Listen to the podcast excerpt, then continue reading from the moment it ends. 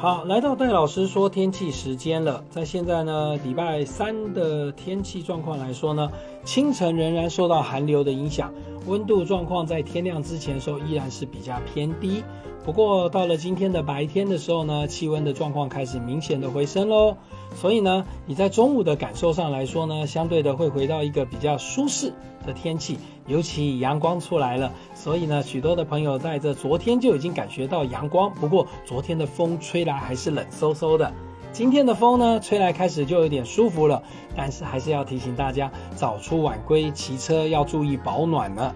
以目前来看的话呢，我们的天气状况从今天开始可以一直比较稳定的到礼拜五，所以呢，你在这三天来中洗衣服、晒被子或者是要洗车都还蛮适合的。天气状况来说呢，是属于日夜温差比较偏大。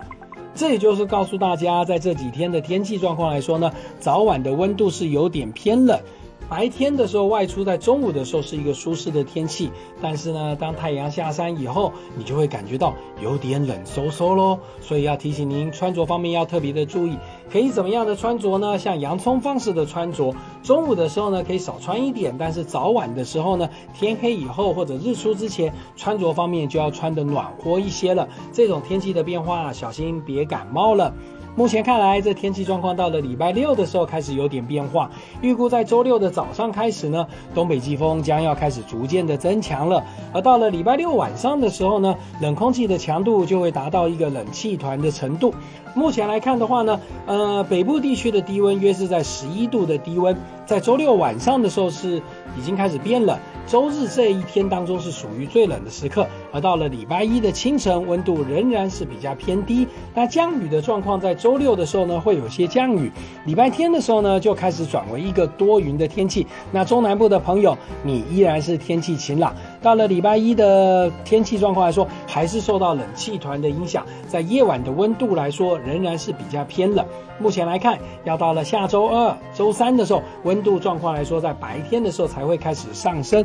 不过要提醒您特别注意哦，这天气形态来说呢，以目前来看的话呢，下一波的冷空气的强度。